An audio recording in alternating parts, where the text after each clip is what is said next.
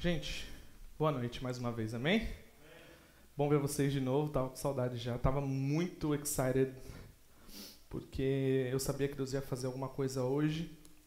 E eu fui embora para casa pensando, meu Deus, o que, que o Senhor vai fazer? E eu não sei, sei que vai ser perfeito, porque tudo que Ele faz é perfeito. Deus tem algo pra gente aqui essa noite. E eu pedi para que Deus me desse uma palavra, para que eu pudesse compartilhar com vocês. Ele me deu lá no livro de Mateus, capítulo 16, versículo 13. Eu acho que todo mundo que prega um dia vai passar por essa mensagem, não tem como fugir dela. Mateus capítulo 16, versículo 13. Minha versão na linguagem de hoje, a nova tradução na linguagem de hoje, então pode ser que se você tem uma versão diferente, fique alguma coisa aí um pouco diferente na, nas palavras. Diz assim a palavra de Deus: Jesus foi para a região que fica perto da cidade de Cesareia de Filipe. Ali perguntou aos discípulos: Quem que o povo diz que o filho do homem é? E eles responderam: Alguns dizem que o Senhor é João Batista, outros que é Elias, outros que é Jeremias ou algum dos profetas. E vocês? Quem vocês dizem que eu sou? perguntou Jesus. Simão Pedro respondeu: O Senhor é o Messias, o Filho do Deus vivo. Amém? Senhor, essa palavra não é minha, essa palavra é tua. Os filhos não são meus, são seus. Por isso, que essa palavra venha de encontro aos nossos corações essa noite. E que qualquer um que saiu da sua casa ou que está em casa, que guardou um tempo, reservou um tempo agora para estar na tua presença, não saia de mãos vazias. Mas essa palavra poderosa para fazer infinitamente mais do que pedimos ou pensamos, essa palavra que entra na divisão das juntas e medulas, essa palavra pode transformar vidas essa noite, Pai. Que através dessa palavra os seus filhos tenham as respostas que eles têm orado a Ti. Que através dessa palavra eles sejam cheios que através dessa palavra eles tenham mudança de comportamento, mudança de mente, para honra e glória do teu nome. Amém? Eu vou falar umas coisas bem simples. Eu acredito que vocês já devem ter ouvido algumas mensagens a esse respeito, mas eu fiquei estudando e eu vi várias pessoas a respeito desse texto, porque eu queria retirar, e esse texto são de 13 a 17, são quatro versículos, mas eles têm uma profundidade tão grande no que a gente chama de evangelho, que a Bíblia, muito dela se resume nesses quatro versículos. A história é muito simples. Jesus está numa cidade chamada Cesareia de Filipe, ou de Filipe. A história vai dizer que Cesareia de Filipe era uma cidade muito pagã. Talvez por isso que Mateus tenha feito questão de dizer aonde ele estava. Porque Jesus está chegando perto da cidade e aí ele faz uma pergunta como quem não quer nada. Né? Diz assim: o que, que o pessoal está falando de mim por aí? O que estão falando a meu respeito por aí? Eu não sei. Jesus sabia o que ele queria, o que eles estavam falando. Mas ele faz uma provocação porque é importante para a gente tirar algumas lições aqui. Deixa eu começar essa introdução falando para vocês um pouco sobre o povo de Israel. Quando Deus cria o povo de Israel através da aliança com Abraão. Ele já tinha o plano da salvação. E aí você vai ter vários profetas falando que viria um Messias. E Isaías vai falar sobre o Messias, Jeremias, Daniel, vários profetas vão diretamente falar que viria um Messias. O que, que significa Messias? Significa Salvador. A palavra original é Salvador aquele que livra, aquele que, que resgata, o resgatador. E o povo de Israel, ele vai cativo para Babilônia, volta para Jerusalém, e aí a gente tem um pouquinho de aula de história, vai ter Império Medo-Persa, Império Grego e Império Romano. A gente está aqui no começo do, do Império Romano, o povo de, de, de, os judeus, antigamente hebreus, hoje judeus, estão ali na região de Belém, da Judéia, estão ali na região de Jericó, e eles esperam um Salvador. O povo judeu, inclusive, até hoje espera um Salvador, espera um resgatador. que não acreditam que Jesus foi esse Messias. Mas o que é interessante é que eles esperam um rei. Eles esperam alguém que venha com pompa e circunstância. Eles esperam um cara bonitão, um cara igual aquele da foto de Jesus. Vocês já viram a foto de Jesus? Um loirão, fortão. A Bíblia fala que formosura nenhuma tinha nele. Eu não sei Jesus parecia com aquele loirão fortão. Mas, assim, é, eles esperavam esse tipo de Messias. Não o Jesus, filho da Maria e do seu José. Não um cara que nasceu numa manjedoura, no meio de boi. Não um filho de carpinteiro. Eu não sei se você conseguiria, naquela época, entender isso. Você está esperando alguém que vai mudar sua vida para sempre. E me chega um cara de sandália, andando com prostituta. Um cara que você imagina que vai ser o rei, e naquela época o contexto era: nós vamos deixar de ser escravos de Roma e vamos virar uma nação, uma nação de novo, como era no tempo do rei Davi, porque o nosso Messias é o filho de Davi.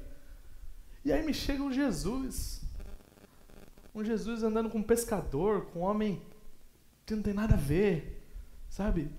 Não, esse cara não é o Messias. Tem um trecho interessante que fala que Jesus está em Nazaré, ali onde ele cresceu, e foi o único lugar onde ele não operou milagre nenhum, porque ninguém dava moral para ele ali.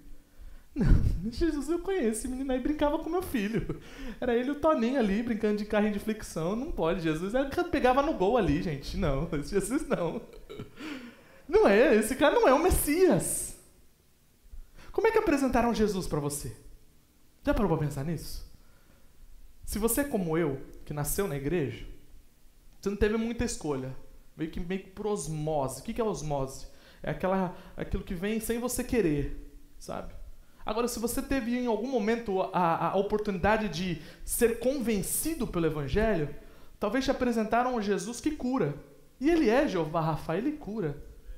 Mas ele não é só isso. Você veio a Jesus porque ele curou a tua dor de barriga, veio porque ele curou o câncer. Amém. Mas ele não é só isso. Tem gente que vê Jesus por causa das chaves. Ele vai dar uma chave para você essa noite. Aleluia. Se eu falasse só, essa igreja estava lotada, mesmo na pandemia. Tem chave essa noite aqui, aleluia. É o Jesus das chaves. Quem sabe? Ele faz isso, ele é o Jeová Jireh, ele é o Deus da provisão.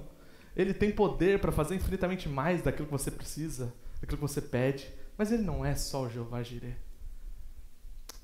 Talvez apresentaram para a gente um Jesus dos nossos pais. Ah, você é o Deus dos nossos pais, de Abraão, de Isaac e Jacó. Minha mãe sempre foi na igreja e quando eu vi eu já estava aqui. Jesus não é o Deus dos seus pais. Ele é o teu personal Jesus. Ele é o teu salvador pessoal. Jesus é muito mais do que só esses títulos que possam colocar. E aí Jesus pergunta: quem que esses homens dizem que eu sou? Quem que estão falando de mim por aí? Se alguém puder pegar o meu celular ali, pode interromper a, a, a, o Instagram lá. É, pega para mim, eu, eu, fiz uma pesquisa, tá bem ali, isso.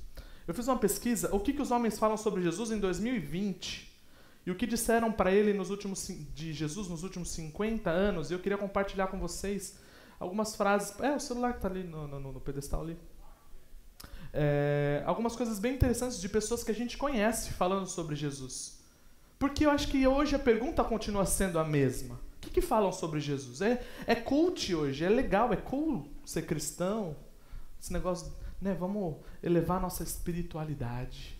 Jesus é um ser iluminado. Já ouviu essa aí? É um ser de luz. Jesus é, é zen. É quase um, um Buda. Ele é mais que um Buda. Me perdoem quem os budistas, mas ele é mais que Buda. E aí tá aqui, ó. O que, que falam sobre Jesus? Eu vou começar com o mais pesado, que foi John Lennon. John Lennon, para quem não sabe, foi um dos Beatles. Viveu ali até cerca de 1970. E uma das bandas mais famosas de todas. E aí perguntaram para ele o que, que ele achava de Jesus, e John Lennon diz assim: O cristianismo irá embora, ele vai desaparecer e encolher. Eu não preciso discutir com isso, eu estou certo e vou provar para vocês que eu estou certo. Somos mais populares que Jesus agora. Não sei quem vai primeiro, rock and roll ou Jesus. Lamento dizer que ele se foi, mas meu Jesus vive para todo sempre. Ressuscitou. Aleluia. Desculpa, John. Desculpa. Mas ele ainda está aqui. Ele é vivo. Malcolm X, parte importante da história dos direitos civis aqui na América, diz assim: Todos os brancos que estudaram história e geografia sabem que Cristo foi um homem negro. Apenas o pobre americano negro com lavagem cerebral foi levado a acreditar que Cristo era branco para fazê-lo adorar o homem branco.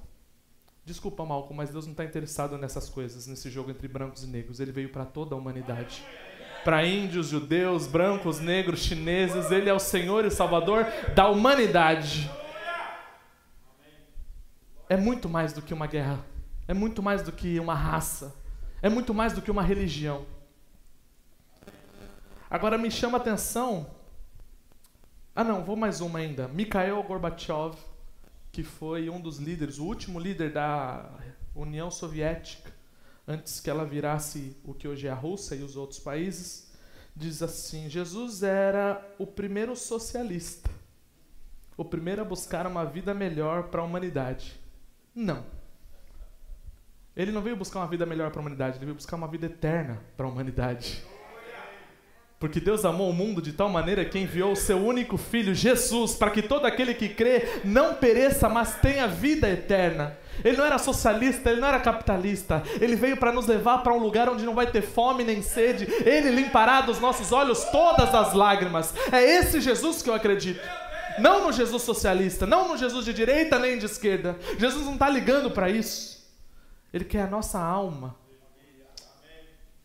Agora, um dos caras que eu mais respeito, Albert Einstein. E olha essa frase que maravilhosa. Eu sou judeu mas eu estou encantado com a figura luminosa do Nazareno. Jesus é colossal demais para a pena de traficantes de frases.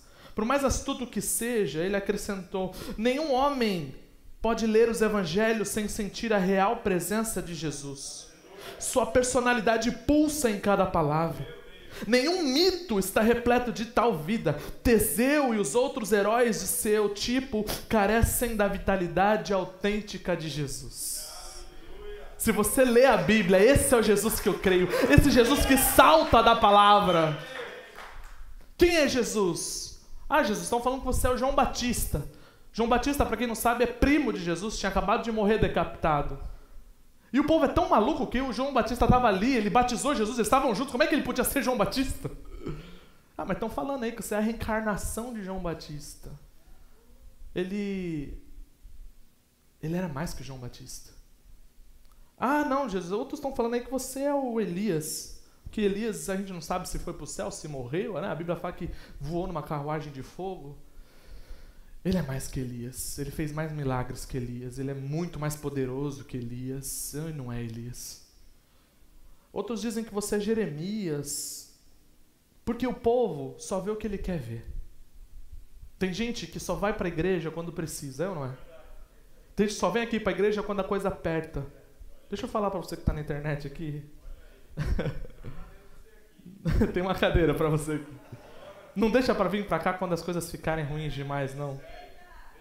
Tem uma frase que diz assim: quando Jesus for a única coisa que você puder ter, você vai entender que Ele era a única coisa que você sempre precisou ter.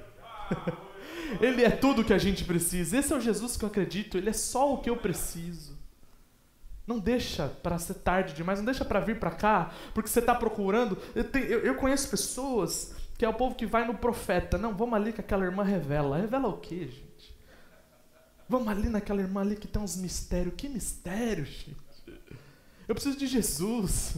O mistério está revelado aqui, ó. Esse aqui é o maior, a maior revelação de todos os mistérios. Louvado seja o nome do Senhor Jesus. Aleluia. Não vai atrás do profeta, não. Vai atrás de Jesus. Ninguém vai fazer por você o que Jesus fez por você. Quem o povo diz que o filho do homem é? Quem que o teu vizinho diz que Jesus é? Agora fica uma responsabilidade muito grande. Sabe por quê? Porque eles vão ver o Jesus que você prega. E não com as suas palavras, mas com as suas atitudes. Eles vão olhar para você e vão ver o Jesus que você acredita. Se você só vem à igreja, ou se você só fala de bênção, só fala de prosperidade, só fala de cura, só fala de mistério, só gosta do manto, só gosta do fogo, as pessoas precisam ver Jesus em você. Mas, para que a gente entenda isso, a gente precisa ler o próximo versículo. Deixa o povo falar sobre Jesus. Ele não está preocupado com o que falam sobre ele. Ele vira para os discípulos, aqueles íntimos, pregação da semana passada, os doze, e fala assim: vocês, quem vocês dizem que eu sou? Pergunta para resgate aqui hoje. E você? Quem diz que Jesus é para você? Quem Jesus é para você de verdade? Pensa um pouquinho em quem Jesus é realmente para você. Ele é a primeira pessoa que você fala quando você acorda e a última que você fala quando vai dormir? Ele é aquela pessoa que, nos momentos mais difíceis da sua vida, você pode sentir a presença dele. Ele é aquela presença real que te traz alegria nos momentos mais tristes da sua vida, que te consola. Pedro vai dizer assim: O Senhor é o Messias, o Filho do Deus vivo. E aí Jesus, eu, eu, não sei, eu imagino, eu vou fazer uma analogia aqui, que Pedro ele era meio, né, meio impulsivo, então ele levanta e fala assim: Tu és o Cristo, Filho do Deus vivo. Rebentei. Estourei. Pode ir pá, não é? E aí Jesus, rapidinho, ele já baixa a bola e fala assim: é isso aí. Quem te revelou, Pedro, foi o Espírito Santo. Sem o Espírito Santo não dá para entender quem é Jesus. Não dá para entrar em debate na internet para dizer quem é Jesus. Quem não tem o Espírito Santo não vai entender. Vai dizer que ele é João Batista, que ele é Jeremias, que ele é um profeta, que ele é um ser iluminado. Só o Espírito Santo pode fazer você entender que ele é o Salvador da tua vida o Senhor dos Senhores, Rei dos Reis. Por quê? Por que, que só o Espírito Santo pode fazer isso? A minha pergunta foi essa. Eu falei, Jesus, por que só o Espírito Santo? E aí a gente tem que entender uma coisa, e eu já vou encaminhar para o final. Porque ele é Cristo. E eu não sei se você sabe, mas Cristo não é sobrenome. Jesus Cristo. Jesus Santos. Jesus da Silva. Cristo não é sobrenome, Cristo é uma função. Cristo é Salvador. Cristo é Salvador, ele é Jesus, o Cristo. Em hebraico, Yeshua Hamashia, o Messias, o Redentor. Redentor de quê? Dos meus pecados. Eu só vou conseguir entender que Jesus é um Messias se eu entender que eu sou pecador e eu careço da graça e da, da, da, da restauração que Ele tem para me dar. Eu só vou entender, o Espírito Santo tem que fazer você entender que por mais que você seja bonzinho, faça boas ações, que você dê esmola, você é pecador, você não é a última bolacha do pacote. Você é tão pecador como eu e Jesus entende isso e ele vem e se dá em resgate para que nós tivéssemos a vida eterna. O Espírito Santo tem que te convencer da justiça, do pecado e do juízo.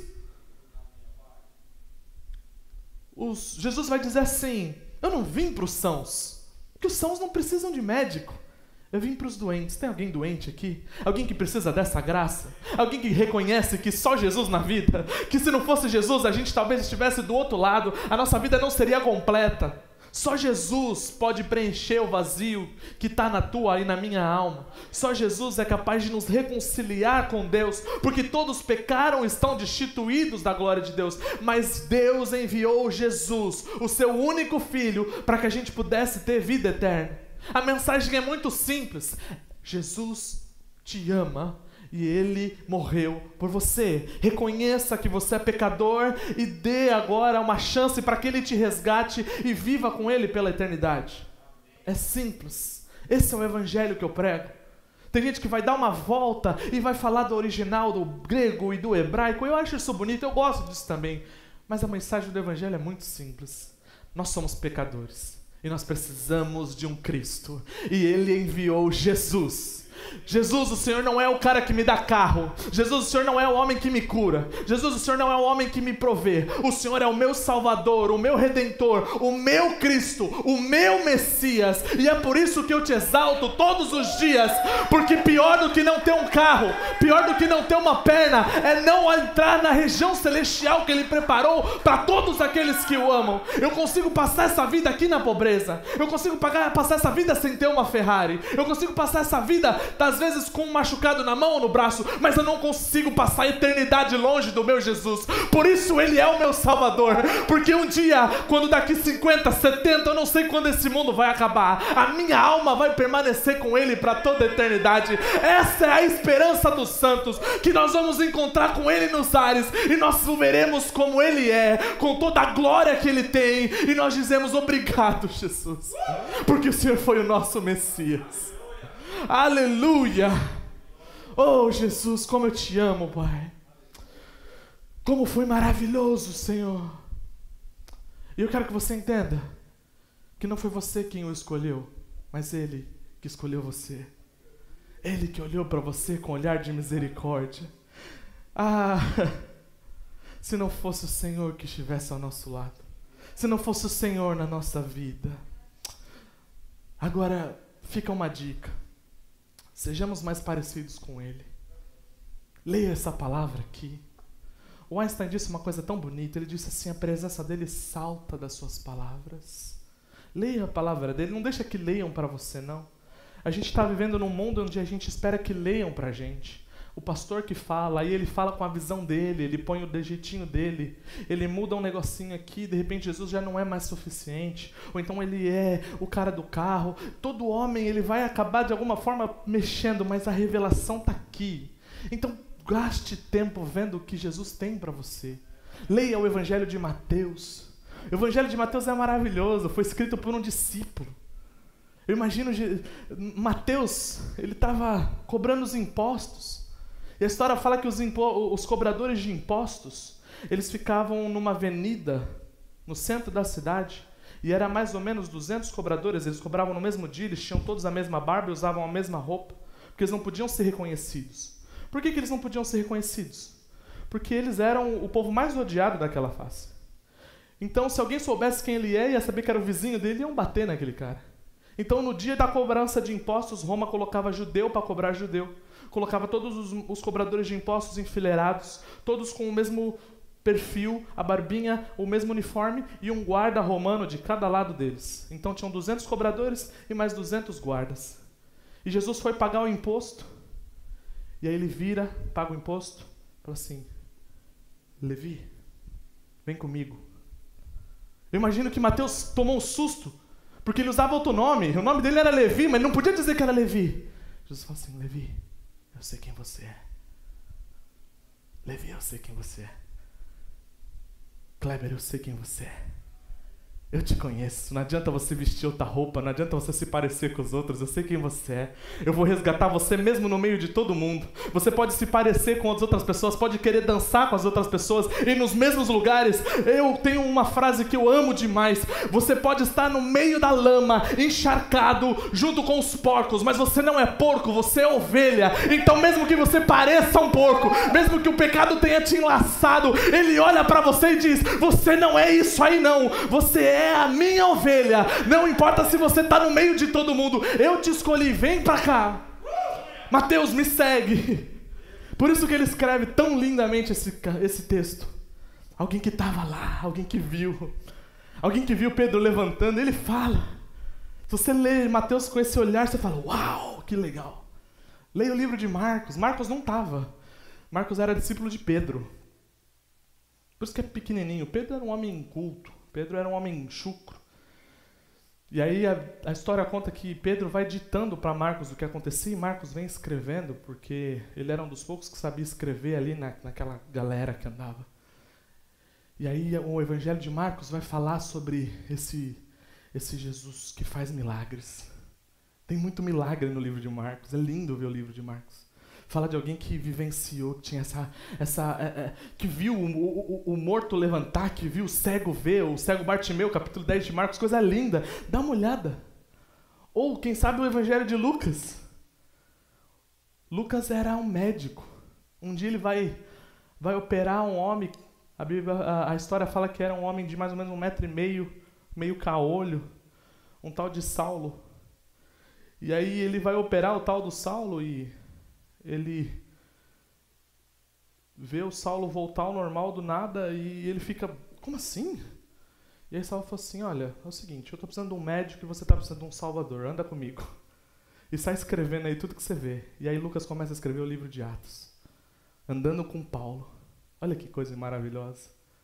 E Lucas, depois que ele começa a andar com Paulo, provavelmente ele é influenciado e fala assim: Lucas, você é um cara inteligente, você é médico, formado no Egito. Faz pra gente um dossiê. Comprova, vai lá na casa da pessoa e fala: Você conheceu o tal do Jesus, o filho da Maria? Ele era o Messias mesmo? E foi isso que Lucas fez, o evangelho mais rico de detalhes o evangelho mais confiável é o evangelho de Lucas. É o homem que ele não tinha nada a ver, ele era grego, estudou em Roma e de repente ele começa a, a provar por A mais B que esse Jesus que veio aqui era real. As pessoas dizem que Jesus não foi nada mais do que um homem.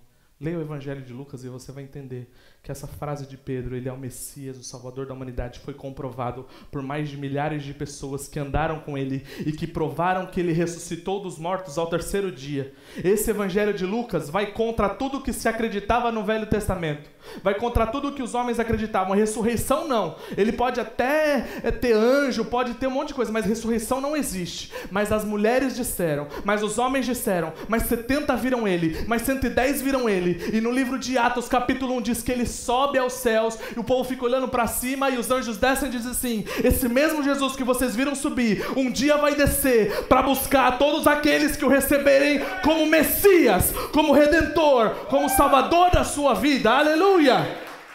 Aleluia! Aleluia! E o meu último convite: leia o Evangelho de João, o discípulo a quem Jesus amava o discípulo que conseguia escutar o batimento do coração de Jesus. Olha que coisa profunda. Eu sou, eu sou compositor, eu, eu me atento a uns detalhes assim. Você imagina? A Bíblia fala que João deitava no colo e ele ouvia assim, tudo, tudo. Quem sabe numa dessas batidas ele entendeu assim: no princípio era o Verbo, o Verbo estava com Deus, o Verbo era Deus, e o Verbo se fez carne e habitou entre nós e viu a sua glória, glória como a do Pai. Oh, glória a Deus! É tão bonito isso. As verdades que Jesus revelou ao íntimo, aquele que andava com ele. Então, no Evangelho de João, um evangelho apaixonado, um evangelho que se resume em dizer que Jesus é o Salvador da humanidade. Essa palavra é maravilhosa. Mas não sou eu quem tem que pregar ela aqui a quarta-feira. É você quem tem que pregar quando você sair daqui. Essa palavra aqui, você tem que viver ela todos os dias. Essa palavra aqui é o que vai reverberar na sua, na sua vida, no seu relacionamento com a tua namorada, com o teu namorado, com os teus filhos, com a tua esposa. Não é só quando a gente apaga a luz e faz um barulho aqui que a emoção vem e vem no alto. Isso é maravilhoso, é gostoso. Eu sinto a presença dele aqui. É mais que isso. É aquilo que me faz mudar de atitude é aquilo que me faz ir para outro lado, é aquilo que me faz parar de mentir, é aquilo que faz o Zaqueu dizer assim: se eu roubei de alguém, eu vou restituir quatro vezes mais. Essa palavra, eu não, não roubo mais, eu matava e não mato mais, eu traía minha esposa e não traio mais, eu fazia um monte de coisa e não faço mais. Essa palavra aqui é poderosa. Essa palavra aqui, esse Jesus que nós pregamos, o Messias, o Filho do Deus vivo.